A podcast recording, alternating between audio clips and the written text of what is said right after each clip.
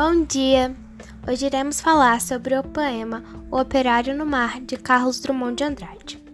Para isso, a apresentação será realizada por Eduarda Camille, Júlia de Oliveira,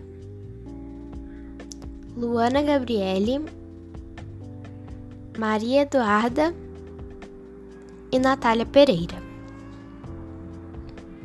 Para começarmos a apresentação, eu irei ler a crônica poética O Operário no Mar.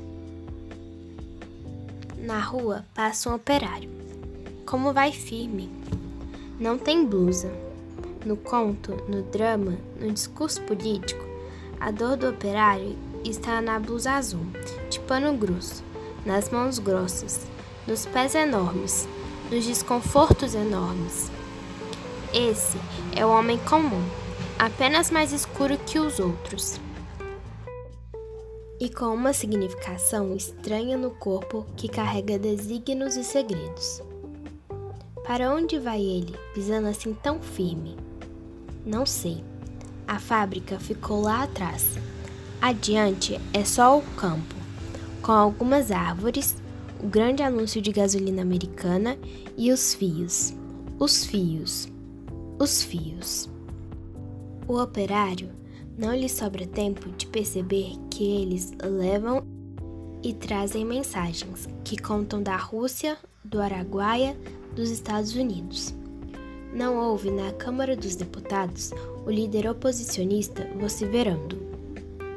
Caminha no campo e apenas repara que ali corre água, que mais adiante faz calor. Para onde vai o operário? Teria vergonha de chamá-lo meu irmão. Ele sabe que não é, nunca foi meu irmão, que não nos entenderemos nunca, e me despreza. Ou talvez seja eu próprio que me despreze a seus olhos. Tenho vergonha e vontade de encará-lo. Uma fascinação quase me obriga a pular a janela, a cair em frente dele, sustar-lhe a marcha. Pelo menos, implorar-lhe que suste a marcha agora está caminhando no mar. Eu pensava que isso fosse privilégio de alguns santos e de navios. Mas não há nenhuma santidade no operário, e não vejo rodas nem hélices no seu corpo aparentemente banal. Sinto que o mar se acovardou e deixou-o passar. Onde estão nossos exércitos que não impediram o milagre? Mas agora Vejo que o operário está cansado e que se molhou. Não muito, mas se molhou. E peixes escorrem de suas mãos. Vejo que se volta e me dirige um sorriso úmido. A palidez e confusão do seu rosto são a própria tarde que se decompõe. Daqui a um minuto será noite. Estaremos irremediavelmente separados pelas circunstâncias atmosféricas. Eu em terra firme, ele no meio do mar. Único e precário agente de ligação entre nós, seu sorriso cada vez mais frio atravessava as grandes massas líquidas. Choca-se contra as formações salinas, as fortalezas da costa, as medusas, atravessa tudo e vem beijar-me o rosto, trazer-me uma esperança de compreensão. Sim, quem sabe se um dia o compreenderei.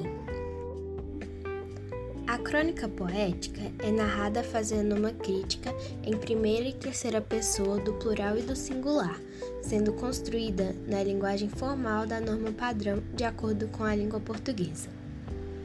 Essa crítica, estabelecida no poema, é sobre a luta de classes, a relação entre as condições.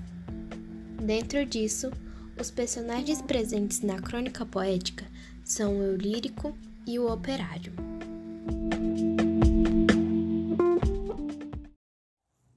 Fazendo a interpretação do poema, nota-se que ele conta a história de um operário que, de acordo com sua descrição, é um homem sofrido e exausto por conta do trabalho pesado.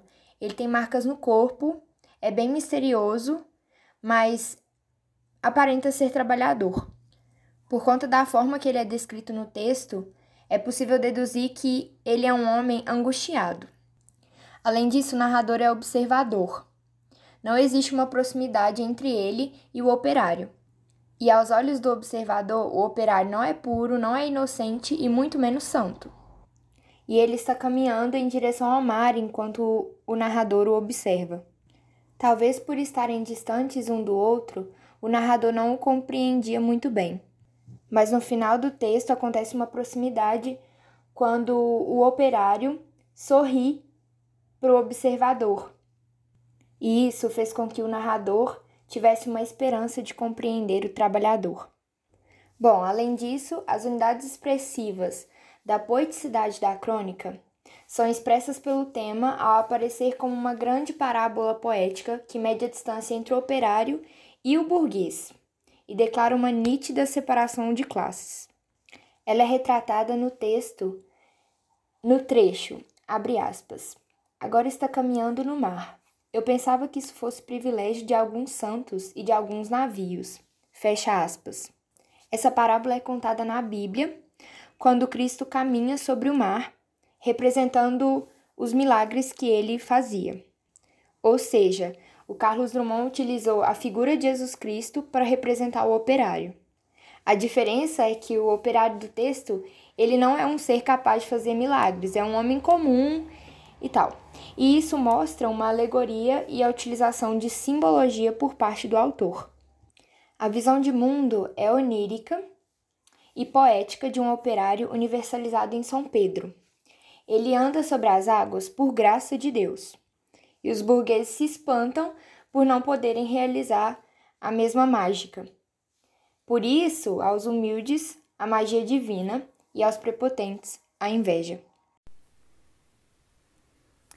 Os recursos estilísticos que são mais marcantes no texto são a utilização de metáforas para se referir à divisão de classes, dentre elas, a imagem que reforça o afastamento do operário, que caminha no mar e não se deixa apreender pelo eu lírico.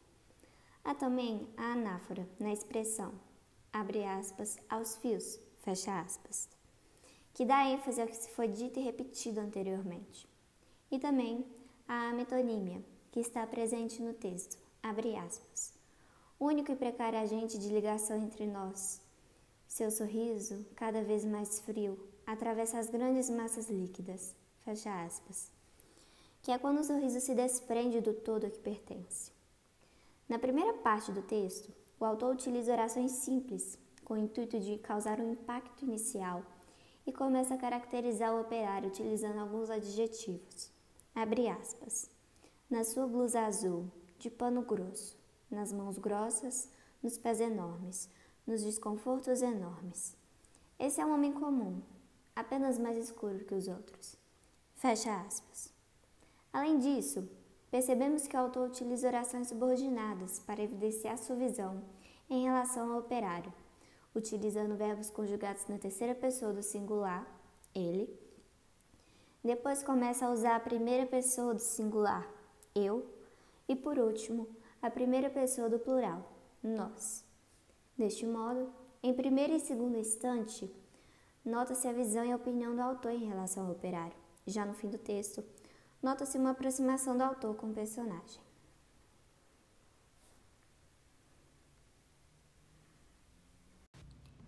O poeta escapa da linguagem poética material e se apropria dessa linguagem poética sem versos, fazendo assim uma alusão à luta trabalhista contra preconceitos e uma humanização. A influência modernista é perceptível na liberdade dos versos e na temática cotidiana, que pode ser exemplificada pelo contexto de revolução que o poeta se encontrava. As vanguardas europeias utilizadas no texto são o dadaísmo, pelo abandono das regras formais do fazer poético, como a rima e o ritmo, o surrealismo, quando o autor explica contextos sociais por meio do surrealismo, e o futurismo, como marca do modernismo, o futurismo se apresenta no texto por meio do desemprego ao tradicionalismo. Para analisar o diálogo do texto, fizemos uma intertextualidade com a música do Projota, O Homem que Não Tinha Nada.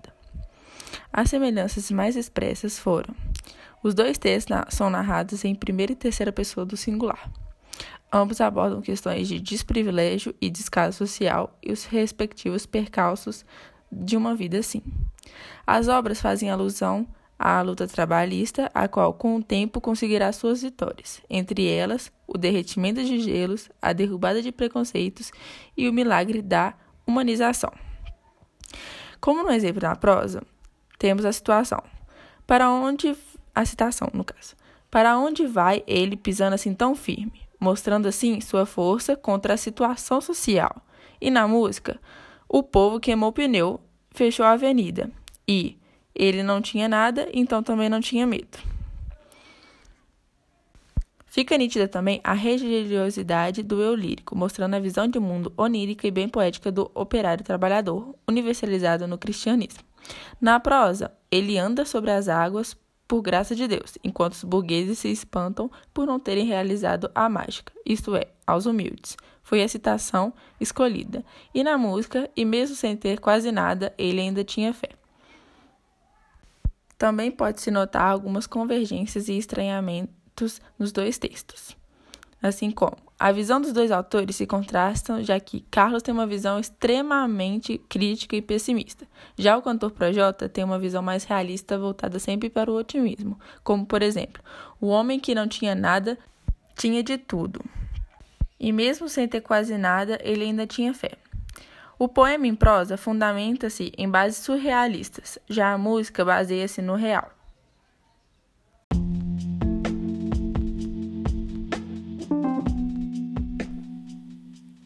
Essa foi a nossa análise do poema O Operário no Mar, de Carlos Drummond de Andrade.